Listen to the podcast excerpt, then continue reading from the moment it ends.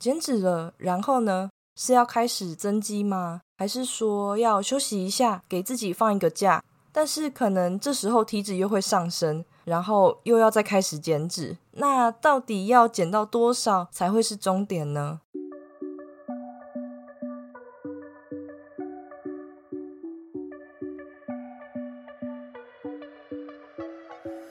？Hello，大家好，欢迎你回到贱女人的频道。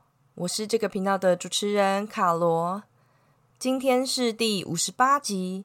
今天要跟你分享的主题是：体脂越低越好吗？如果呢你是第一次收听这个频道，这是一个从贱女人的角度出发，并针对增肌减脂的心态面切入的频道。希望透过我的分享，可以让更多女孩了解训练和饮食是可以和生活平衡的。那么，你准备好和我一起成为贱女人了吗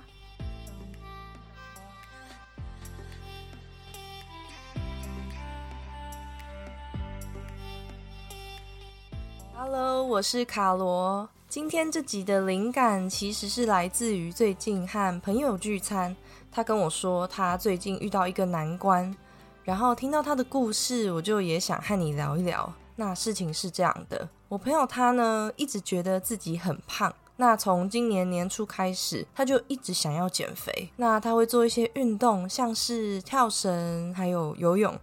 然后饮食的部分呢，他也都会自己准备，像是鸡胸肉啊、花椰菜、坚果，还有洛梨等等的，就是你能够想象得到那些很健康的饮食。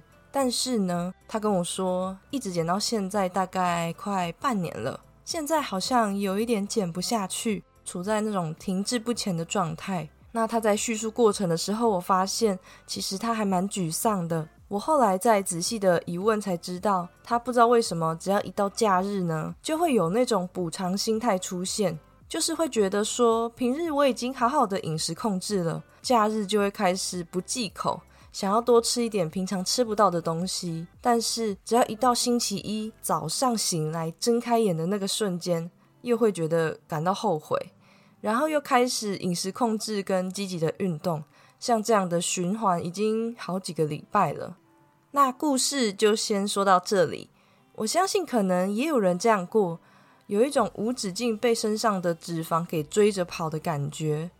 特别是如果你在平日非常严格的控制饮食啊，跑有氧，然后一到周末的时候，真的会很容易出现刚刚提到的想要好好放松的状况。这样时间一拉长，变成说一年可能会有一半的时间都在减脂。那最近的我刚刚好就在今年的 Q one 结束了一段减脂周期。这个周期我自己是设定在三个月左右的时间，不知道你有没有注意到我提到三个月？因为我发现呢，有许多人常常会让减脂变成了一种常态，好像人生时时刻刻都必须要减脂一样。那说到减脂，我想我们可以先来聊聊减脂所减的那个脂到底是什么？就是脂肪，对吧？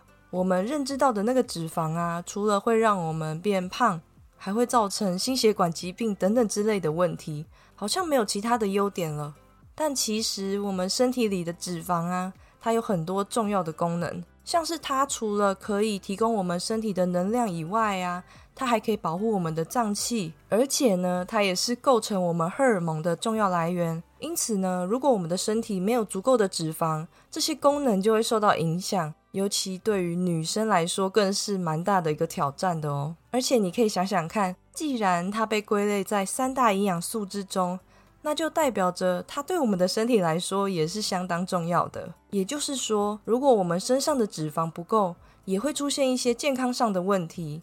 所以，身体的脂肪啊，无论太多或是太少，其实都不是那么的适合身体。我相信许多人上健身房呢，都会想要追求很低很低的体脂，像是十八趴，甚至是个位数字。会觉得说体脂越低，身材看起来就会越好。但是为什么那么多人都会想要追求这么完美的体脂呢？你可能会说，很多比赛都是这样才能得名，没有错。我们常常会看到健美选手在比赛之前呢，会让自己变得很干，这样肌肉看起来就会更饱满，而且更有线条。那为的就是希望可以符合比赛的标准，然后取得名次。但这也就让我开始去思考说，如果和这些选手处在差不多的体脂，真的是一件合理的事情吗？换句话说，你觉得体脂很低和一个健康的身体是可以画上等号的吗？这边呢，和你分享我近期发现的一位外科医师，叫做陈医师。他平常呢很喜欢健身，也会在 YouTube 上面分享很多关于健身的知识，像是肌肉解剖啊、健身医学，还有一些健身营养等等的主题。那其中呢，他就探讨了一篇关于体脂肪跟死亡率关系的研究。那他针对的族群大概是三十五到四十岁左右的成年人。那就这些人的死亡风险跟体脂肪之间的关系，研究结果上面指出，健康长寿的体脂肪大致上会呈现一个 J 型的分布，J 就是英文数字的 J。那这个结果所代表的意思就是说，你身上的体脂肪只要越高，越往右边走，那么它的死亡风险就会更高。那体脂肪越低呢，是不是风险就会变得更低呢？的确，越往左边走，体脂肪越低，风险也会越低。但是呢，它还是有一个最低点，一旦超过这个最低点，再往左边走一点点，那风险又会再度升高。那这个最低点呢，会落在体脂肪二十五帕，或是说脂肪总量二十公斤。也就是说，如果你身上的体脂肪继续从二十公斤降低，那你的死亡率就会开始爬升。举例来说，你可以想想看。如果一个女生她的体重假设是六十公斤，那根据上面的研究，脂肪总量如果落在二十公斤，就代表说她的体脂差不多就是在三十三趴左右，会是她整体死亡风险最低的状态。这个数字是不是比你想象中的还要更高呢？那我会把这篇研究资料的网址放在底下节目说明栏，你们可以在里面找到一些研究方法等等更详细的资讯。从这个研究呢，就可以发现说，健康长寿的体脂率既不是个位数字，也不是十八趴，而是比这些都还要高的二十五趴。这样的研究结果有一种点了一盏光明灯的感觉，因为许多时候我们可能会为了追求体脂肪的数字能够越低越好，然后开始不断的鞭策自己说要运动了，不要再乱吃了。尤其超过三字头，好像就来到了世界末日一样。然后在看镜子的时候，也会不自觉的去注视，说自己哪里脂肪比较多啊，甚至是连自己站着啊或是坐着，都可以感受到那些讨人厌的脂肪。最后呢，连自己都跟着讨厌自己。那我最后想要再分享陈医师的一段话：对于一般健康的族群来说，其实我们的训练目标可以不只是十八趴。也不是只有让身材变好看而已，更重要的是训练可以改善我们人体的功能储备，包含说我们的爆发力呀、平衡能力、心肺能力等等。可能是因为近期我也开始去爬山，所以这段话对我来说真的是特别的有感觉。那在节目的尾声，我想和你聊聊，我在一开始有提到说我刚结束了一段减脂周期，你可能会很好奇说最后的结果到底是如何。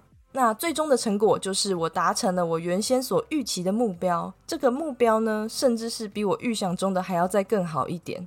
那理应上我应该要很兴奋、很开心啊，因为努力终于有回报了。但是呢，我其实反而是有一点不知所措。为什么呢？因为我不知道我的下一步会是什么。减脂了，然后呢，是要开始增肌吗？还是说要休息一下，给自己放一个假？但是可能这时候体脂又会上升，然后又要再开始减脂，那到底要减到多少才会是终点呢？我心中真的充满了疑问。特别是在这个社群媒体充斥生活的时代，我们会很容易被很大量的贴文啊，还有影音，形塑我们的审美观还有价值观，像是在上面看到的很平坦的腹部啊，还有纤细的蛮腰。其实它背后代表的可能是他先天基因好，或是说他其实是靠他极度严格的饮食控制所得来的。那有人想要透过健身来减脂，或是透过健身来找回时间的掌控权，也有人选择的就是可以在比赛得到名次，为自己留下一次纪念。因此，心中充满疑问的我，想起了健身所能带给我的美好。那那个美好就是，只要能够在每一次的训练都能够再突破自己，也因为健身可以让我更专注在当下，让我的生活更有目标感，也对自己变得更有自信。而每个人健身所要追求的本来就并不相同，别人的目标可以是你的目标，但也可以不是你的目标，对吧？最后。谢谢你愿意收听到这里，希望今天这集能够对一辈子都在减脂，或是讨厌自己脂肪的你，甚至是体脂永远到不了十八趴而惴惴不安的你有帮助。另外，想和你分享一个好消息，如果说你近期想开始减脂，却苦无方法。这边呢，我想和你推荐一本免费的电子书，那就是我所制作的减脂指南。里头呢有提到减脂金字塔与目标的设定，可以让你更了解减脂的基本概念，因此是一本很适合初学者进行阅读的电子书。那这本电子书的链接我会放在底下资讯栏，领取的方式也很简单，只要点击链接，输入你的名字跟电子信箱就可以喽。如果说对于这个节目你有什么特别的想法或是得到，很欢迎你在 Apple Podcast 最下方帮我打五颗星星。你可以留言告诉我你正在收听的集数。如果说你是新朋友，想要直接找到我，我也很欢迎你可以私讯到我的 IG 账号是底线 Listen to Carol 底线。最后的最后，你一定要记得 You can be strong and sexy。那我们就下次再见喽。